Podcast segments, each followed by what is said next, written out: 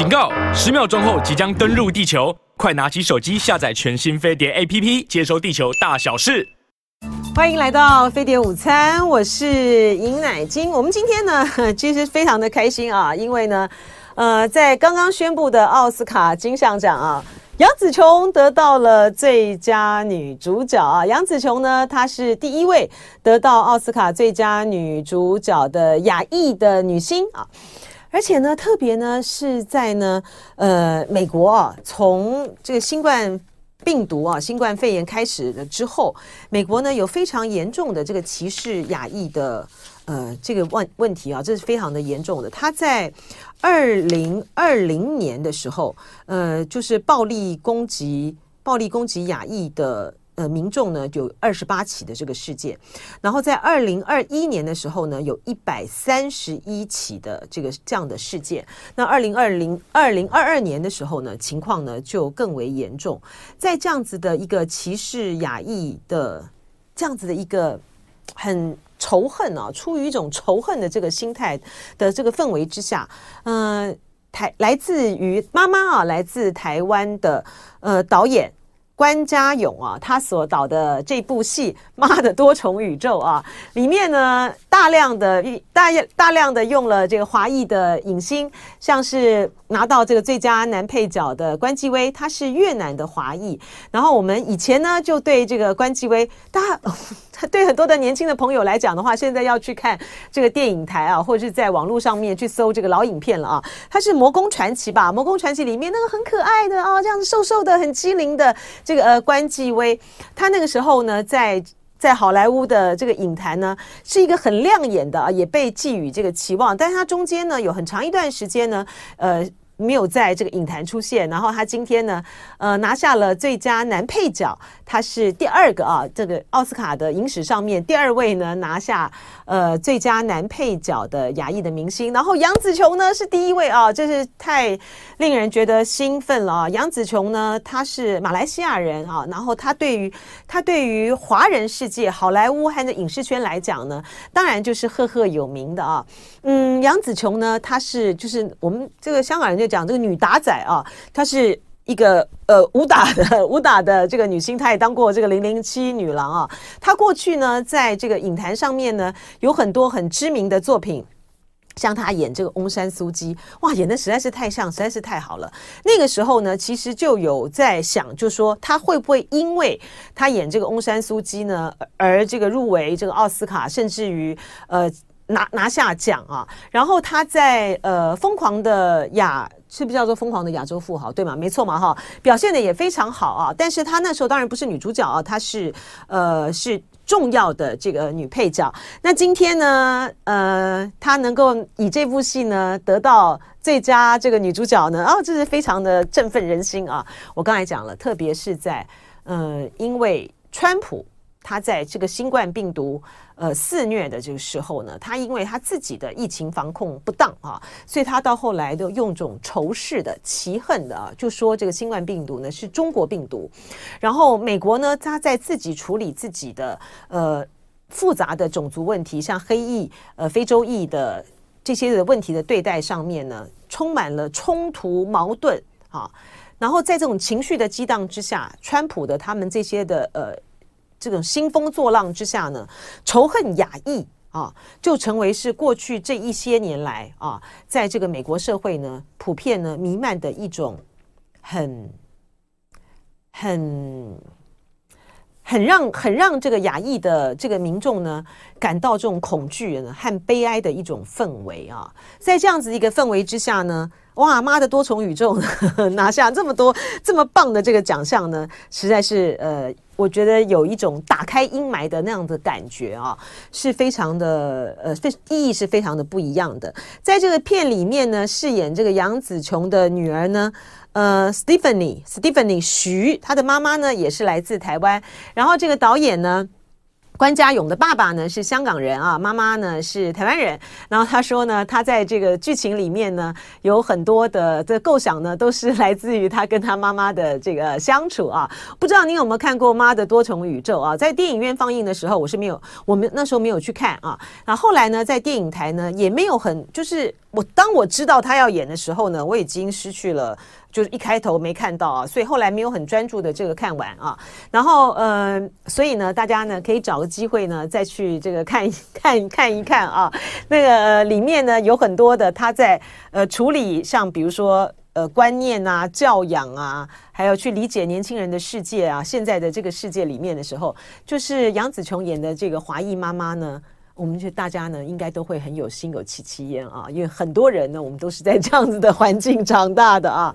好，这个是《妈的多重宇宙》啊，非常的恭喜啊，而且非常的开心。杨紫琼拿下了最佳女主角，关继威拿下了最佳男配角。好，那另外呢，政治新闻的部分啊，嗯，今天呢是大陆的人大呃第一次会议的闭幕会议啊，那习近平发表了谈话，然后。嗯，新任的这个总理李强呢，举行了记者会啊。呃，在他在习近平今天发表重要谈话之前的周末的时候，呃，大家知道在国际间有一个大事啊，就是在中国的居中斡旋之下，沙地阿拉伯呢和伊朗恢复了外交关系。这真的是一个呃无比重大的一件事情啊。这个对于地缘政治的影响，对于呃中美之间在。呃，国际的这个场域上面的呃一个较劲呢，都有一个关键性的决定的作用啊。特别呢是在呃美国呢极力的呢想要。想要呢恢复跟沙地阿拉伯之间的关系，然后在这个呃中东的这个事务上面，在伊朗的核协议的部分呢，美国呢又迟迟的啊迟迟的没有办法在这个伊朗核协议的部分获得突破，然后中东的局势如此的复杂，在俄在俄乌战争的交替的影响之下，呃，俄罗斯俄罗斯的原油被。美国制裁啊，然后北溪呢被炸断哈，然后呃沙乌地阿拉伯呢成为重要的一个原油的来源的供应的时候呢，呃，在这个在这一场随着俄乌战争而起的能源的博弈的场域之上。呃，美国在这方面呢，其实是有点灰头土脸的啊。但是呢，中国呢，却在这么一个微妙的一个时刻，把这个沙乌地阿拉伯和伊朗的关系呢，重新的恢复建立起来。这个对于未来的这个市局的走向的影响力是很大的。我就说，在这个人大闭幕会议之前的时候，中国在这样子的一个重大的外交上面的成就啊，使得今天呃，习近平在这个人大呃。闭幕会议里面谈话提到什么构建人类命运共同体呀、啊？呃，强调了中国的这个角色的时候呢，那个意涵上面呢特别的不一样啊。他在他今天的这个通篇的谈话里面呢，嗯、呃。主要强调的还是我是他这样讲，我是第三次呃来就任这个国家的主席，承担这个重担啊。然后强调的呢是中华民族的民族复兴啊，呃如何去进去实践呢？呃，从从什么？呃，富站起来，富起来到强起来的这个过程啊。呃，然后再讲到大陆呢，必须要这个。科技兴国，科技的自立自强。他通篇的谈话里面呢，就没有在针对，就没有在针对呢，有关于现在呢，他们在国际之间呢所面临到的挑战，跟他在前几天呢，在工商界别啊，民建联的这个谈话里面呢，点名批判，嗯，美国呢在遏制中国的那个调子呢，是完全不一样的哈。他就是着重在呢中。中华人民共和国，中国中华民族本身的这个自立自强啊，民族复兴，然后如何的打造自己啊，呃，成为是一个科技上面的要自主、自立、自强，然后要发展、要稳固啊，要去往前迈进的这样子的一个国家的这个使命。那我就像我刚才提到的，因为他们之前的时候在沙乌地阿拉伯和伊朗呃恢复外交关系上面的所展现的啊。这个大国上面的这个斡旋的一个力量，所以当他讲到这个后面讲到人类命运共同体的部分的时候呢，我觉得意涵呢特别的不同啊。那至于在台湾的部分啊，嗯、在台湾的部分呢，它的前面呢是因为先提到了呃，就是香港，好，香港香港的问题，它的它的顺序的逻辑是很清楚的啊。他说我们要扎实的推进一国两制实践。和祖国统一大业，他就然后就提到说，推过推动强国建设离不开香港、澳门的长期繁呃长期繁荣发展，要全面、准确、坚定不移的贯彻一国两制、港人治港、澳人治澳、高度自治方针等等等等等等之类的啊。因为呃一国两制呃实实践，还有这个祖国的统一大业，首先就是在一国两制的香港跟澳门，特别是香港啦，这个部分要做好嘛。那到台湾的这个部分的时候呢，他就说。实现祖国完全统一是全体中华人民共同愿望，是民族复兴的题中之义。要贯彻新时代党解决台湾问题的总体方略，这就是二十大提出来的啊。坚持一个中国原则和九二共识，积极促进两岸关系和平发展，坚决反对外部势力干涉和台独分裂活动，坚定不移推进祖国统一进程。他讲到这边的时候呢，全场就响起了这个掌声啊。呃，所以就他今天的整个的结构的来讲，就像我刚才讲的，他主要。的是在对内，然后呃大局的调控哈，然后呃就他呃五年接下来五年的这个使命，那才那呃所以提到台湾呢，显然就是他未来的一个重大的一个使命，但是其中的用语呢，就是呃并没有一些，并没有是并没有一些出格的一个谈话啊，主要还是要关切到，就是说所谓的他还是强调的。呃，积极促进两岸和平发展，哈，然后坚决外坚决反对外部势力干涉和台独分裂活动，哈。欢迎回到飞碟午餐的现场，我是尹乃金。呃，我们今天呢，请到了清大工程与系统科学系的特聘教授啊，李敏教授，要来跟我们谈一个非常重要和关键的问题。这个问题呢，就是在说明天我们核二厂的二号机就要。停机了啊？为什么讲停机而不是除役啊？待会儿呢，这个李教授呢会一一为我们这个说明。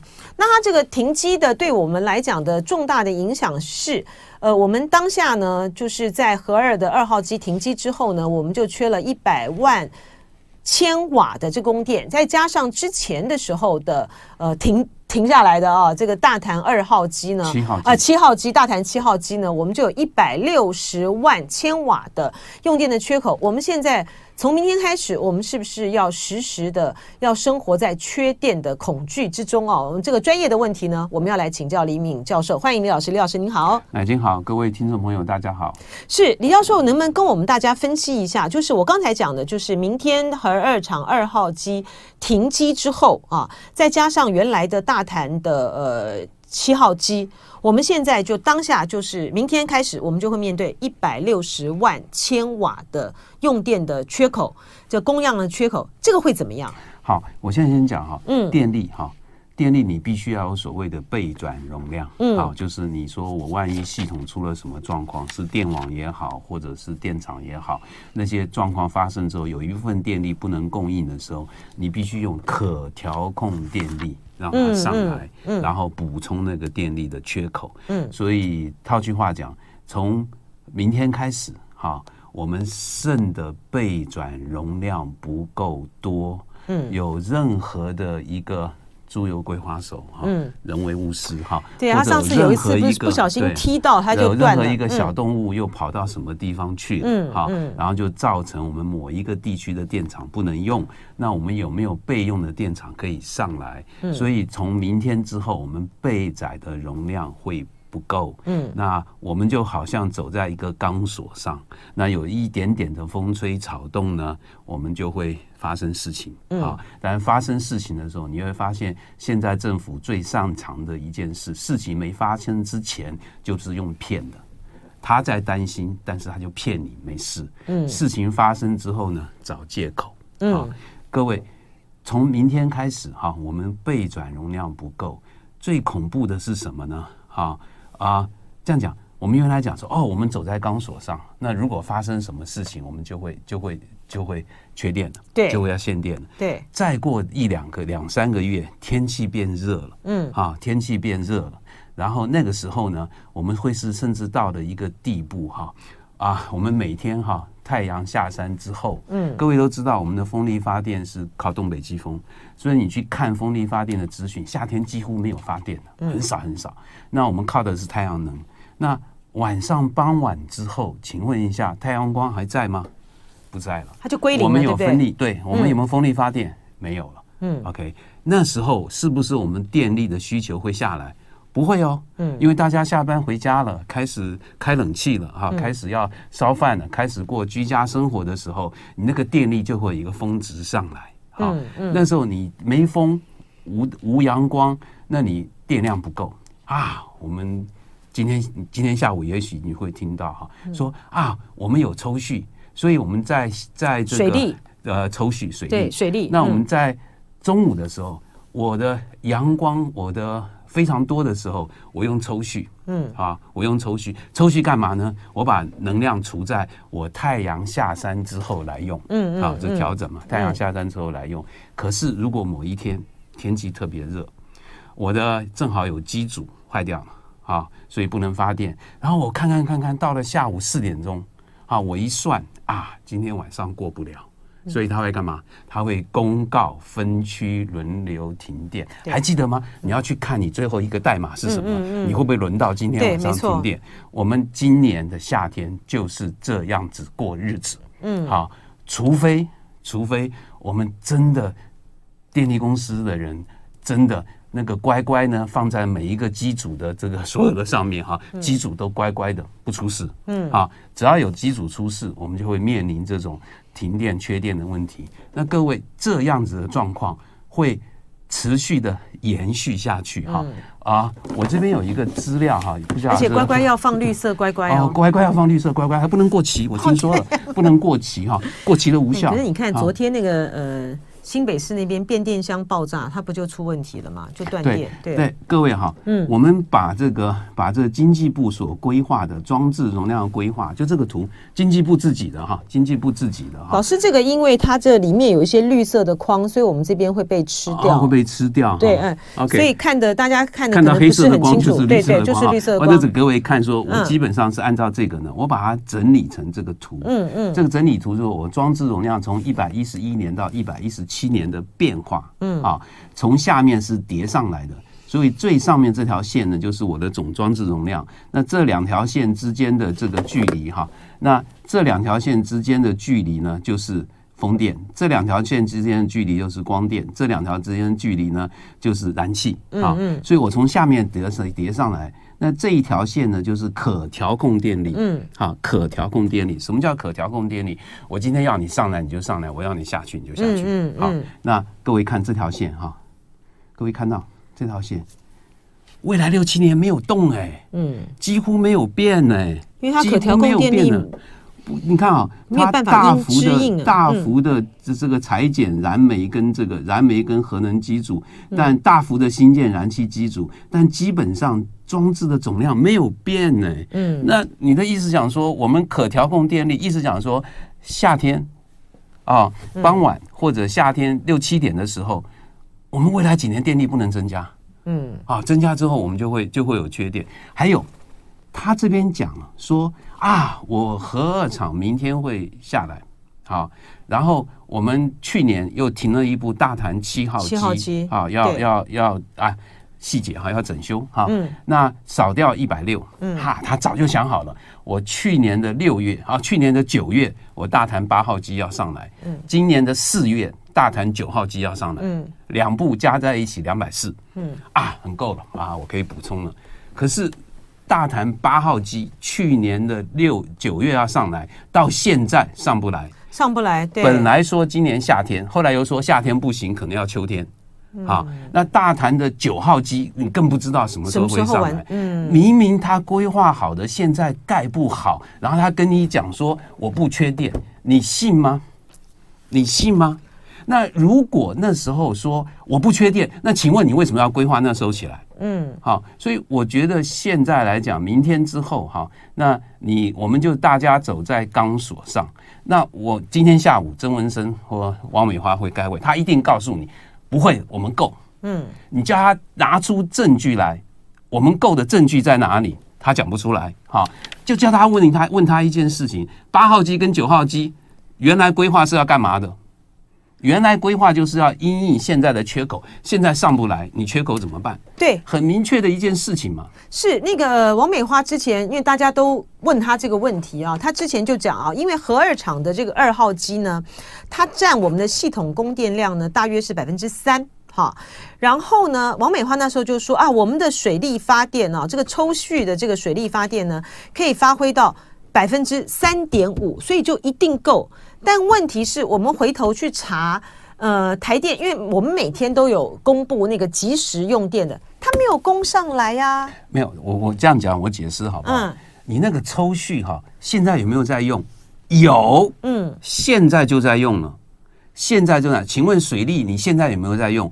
有，你这些都已经在用的。不是不是说我没用，我现在把它拿出来，这个是逻辑的问题，这逻辑的问题嘛？你现在他现在在有，他已经在用了。他在有这个核二厂二号机的情形之下，他本来就在用，他并不是新生。我家里聘了三个，我家里聘了三个人替我做事，有一个人离职了。嗯，你跟他讲说那个人呢，由这两个人的工作来分摊。哎，那两个人原来闲着吗？他本来就没有嘛，他本来就在嘛，所以他这个逻辑不晓得在哪里，就在糊弄我们，这在糊弄嘛，所以我。觉得现在的它并不是新增抽蓄水力发电三点五，它是原来它就在那边，原来就在那个地方嘛，它原来就在那个地方，所以我们政府在干嘛？它能骗就骗，嗯啊，等到事情发生之后，能推就推，嗯，好，好，那我们现在讲的是缺电哈，我跟各位讲哈，我们现在我们这些做专业说啊，我们不能够啊，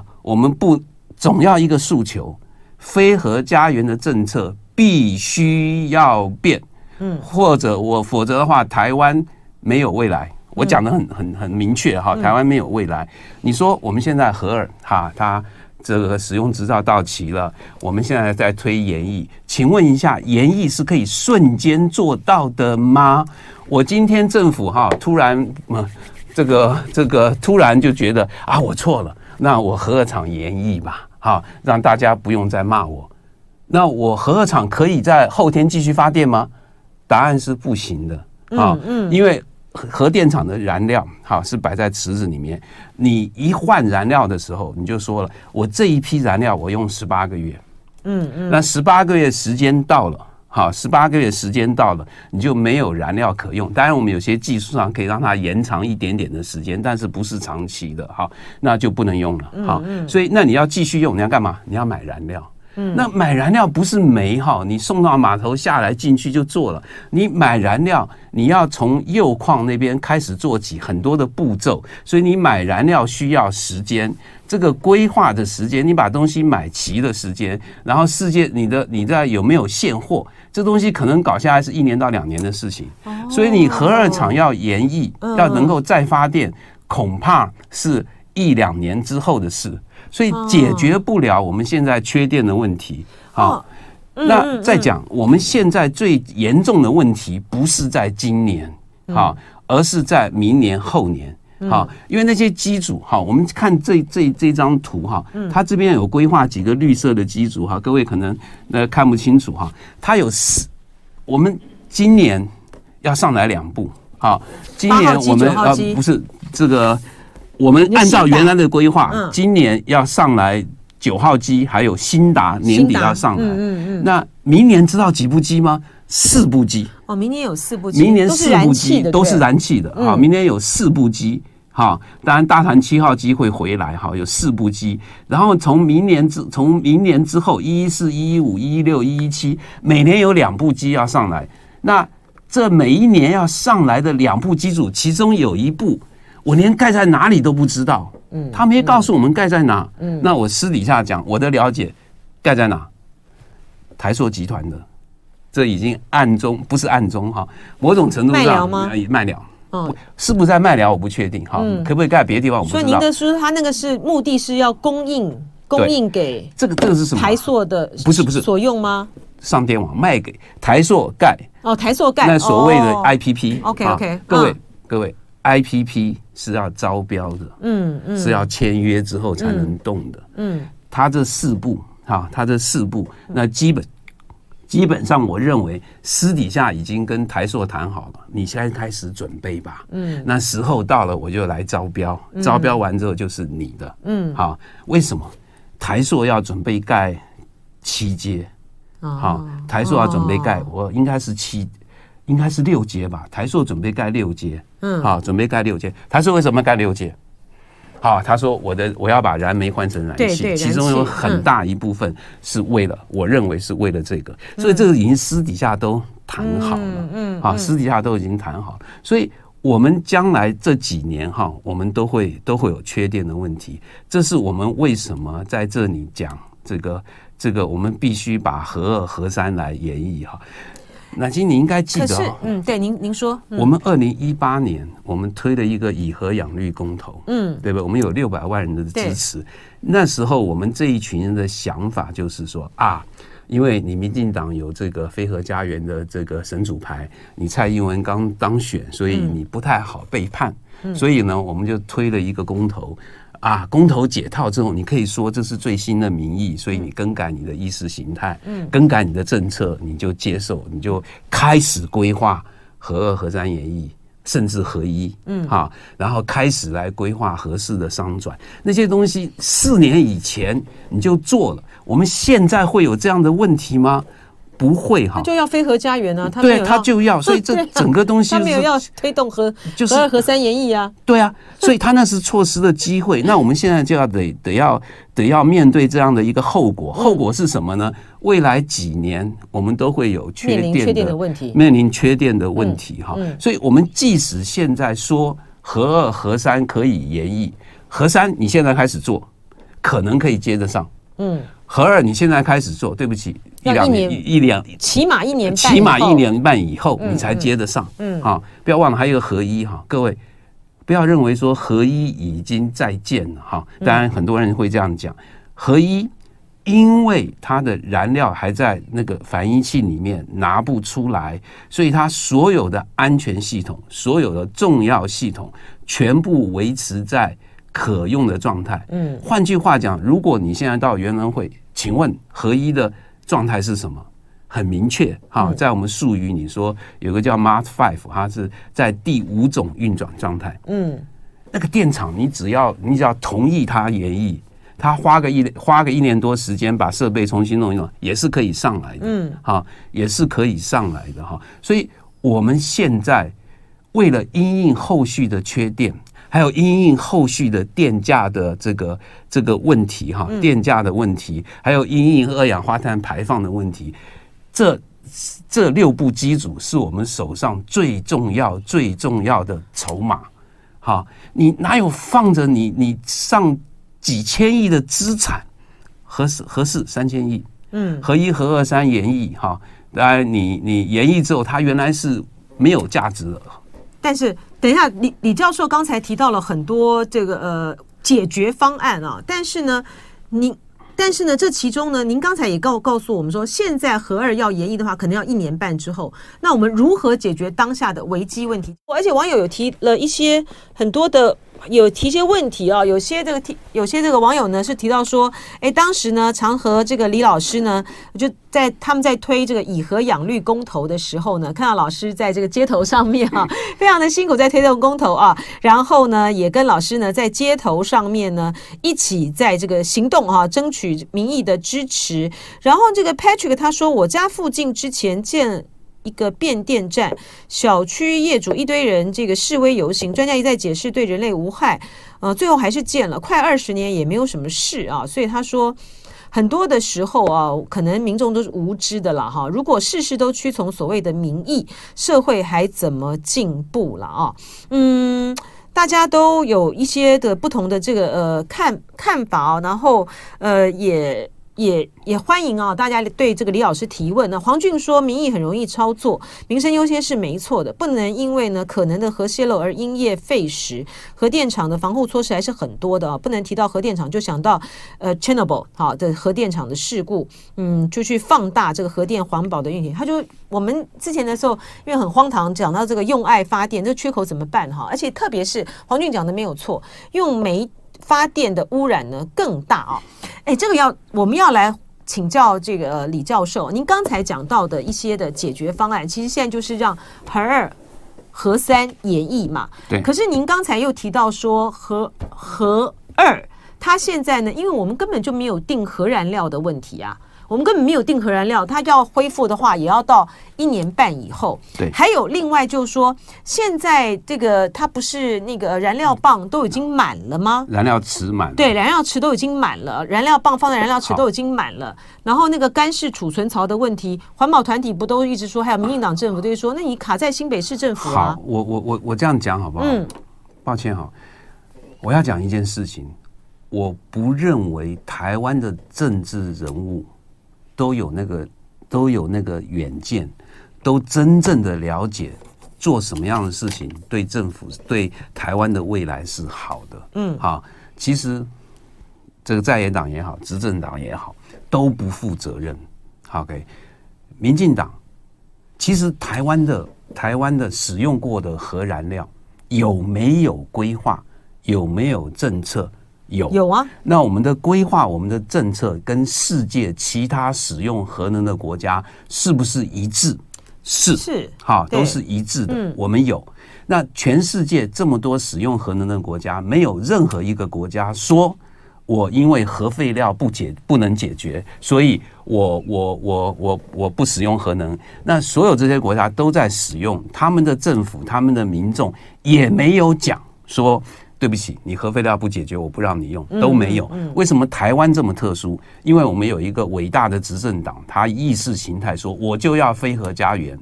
抱歉啊，他接受政府了。核废料使用过的核燃料是已经存在的问题，你就算不用，你也得解决。非核家园是不是要加一个非核害家园？嗯，对不对？你要解决这些东西，他有去解决没有？没有。那国民党政府时代规划的一个长期的政策，现在还在执行中，但是执行中的过程中，没有人很努力的去确保，没有人去确保它的进度。嗯，好，就是没人管。执政党为什么不管？因为最好，因为我不管你，新北市就可以用这个借口，嗯，啊，用这个借口就不让你这个这个所谓的干式储存执照拿到。对，那新北市呢？说实在的哈，有人我在 Facebook 上写一些东西，有人讲说，那你到底说这个责任该谁负？嗯，哈，我再讲一句话哈，这个东西是欲加之罪，何患无辞？嗯，今天政府他有责任去协调这地方政府来解决国家重大的政策的问题，他有这个责任，他有去协调侯友谊吗？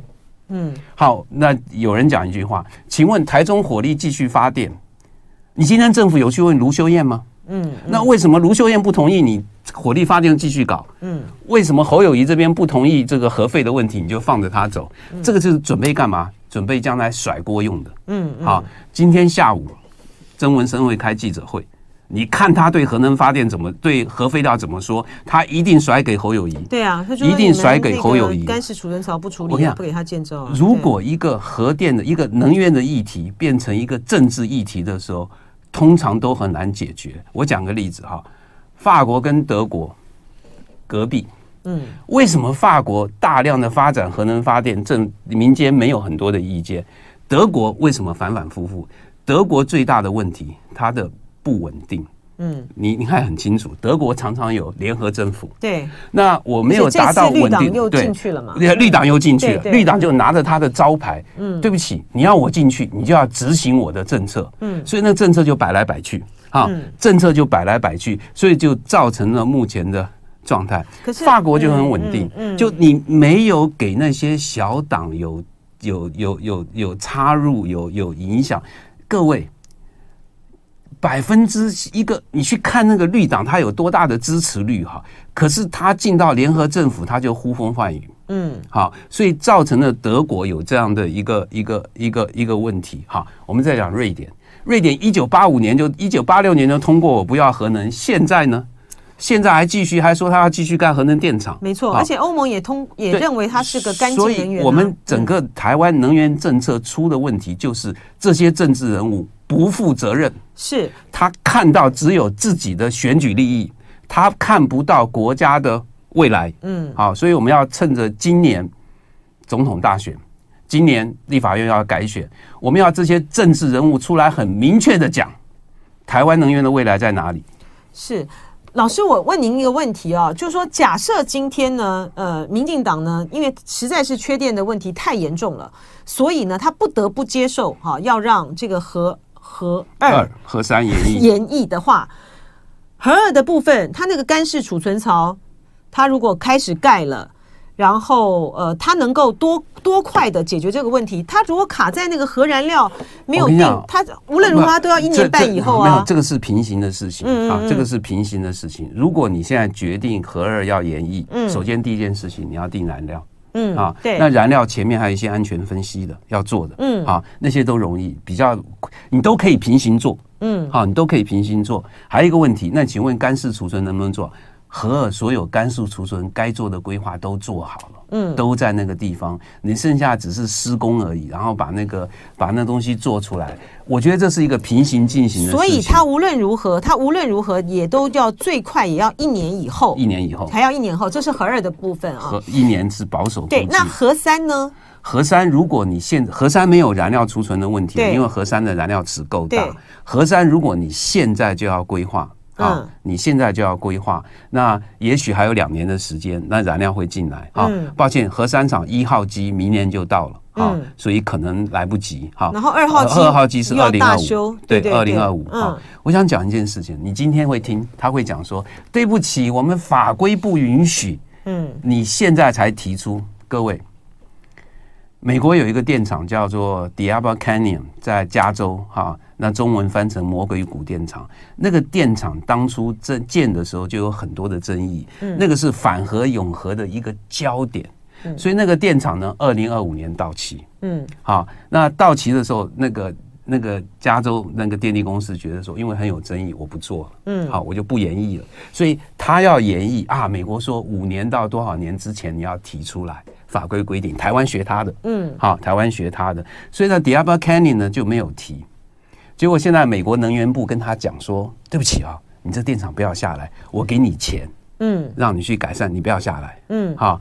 那政府啊，有能源部，有有核管会，那核管会在那边讲说：对不起哦，五年到十年哦，你要提出来，你没有提哦。好，核管会最近说了啊，你不必了哈，你不必受这个规定的限制，可以。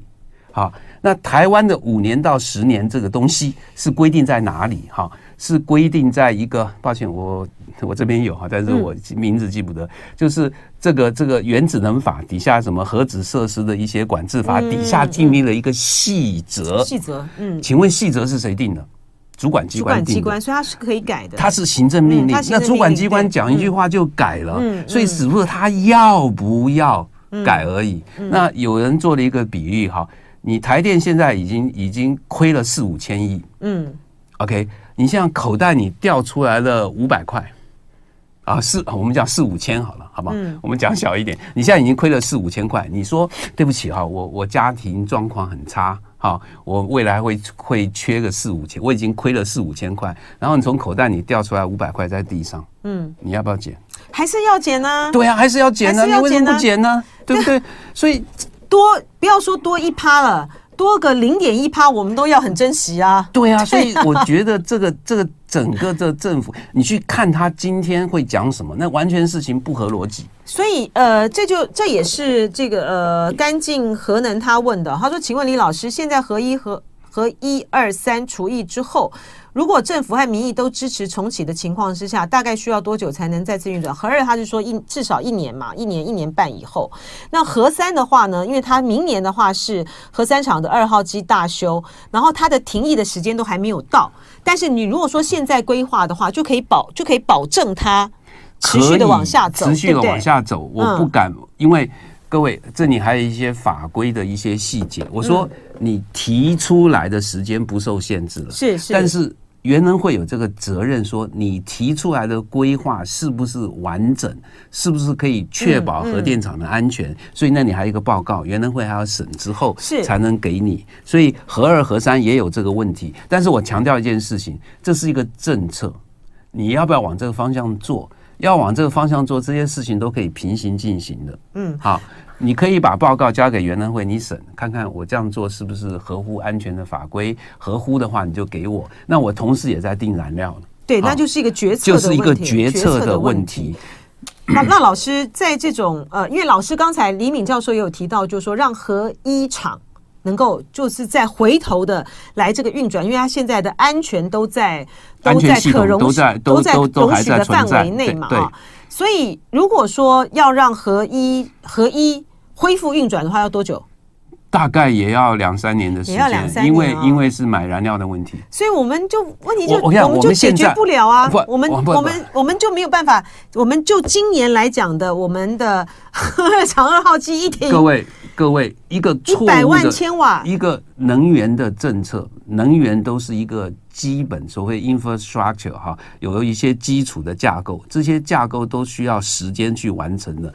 我们二零一八年，我们为什么在二零一八年要提一个以核养绿公投？因为我们也讲了，各位去看我们以前的论述，我们现在不做的话，我们将来会有问题。所谓将来会有问题，指的就是现在。嗯，好，指的就是现在。好，所以二零一八年我们错过了机会了。好，那现在我们就要承担后果。那如果我们现在不做的话，我们几年之后会有更大的后果，更严重的后果。我给各位看一件事情，马上电价要调了。各位看这个图哈，这个这个是我们台湾的电力公司所公告的。各位在网络上还看得到这个这些数据，不是这个图哈，这个图是我把数据拿出来我画的哈。嗯，这里面就各种各样发电的方法，实线是台电自己发的。嗯燃煤、燃气这些东西，虚线是跟外购的，嗯，好，然后呢，各位看这条红色的线，嗯，是平均。哎，如果台电跟你讲说，对不起哈，国际的油价、天然气价格已经放缓了，嗯，所以我们对于成本的需求呢，发电成本会不会降低？哈，骗你的。你看这个数字一路爬高，对，到这里还在上升，嗯，请问他告诉我什么时候反转？嗯，你告诉我什么时候反转？为什么？他如果能预测天然气的价格，他不用在这里做官了，就是他已经发财了。好，好，那各位看这条黑色的线，这条黑色线是核能。嗯，核能在这个上坡这一个上坡上来的在上涨的风潮中，它有没有变？没有变。嗯嗯嗯，我们需要的就是核能价格的稳定性。如果我们这个所谓的发电的这个组合当中，大概有百分之二三十的核能发电的话，我们就不用担心发电成本有大幅度的波动。各位，对啊，经济不会涨，嗯，国际能源上升，所以我们必须涨价。嗯，这种国际能源上升，你去看一看过去的历史，是不是几年就会来一次？对呀、啊，而且最近又因为俄乌战争的关系，这更严重。对，对，所以、欸、我觉得政府真的很奇怪。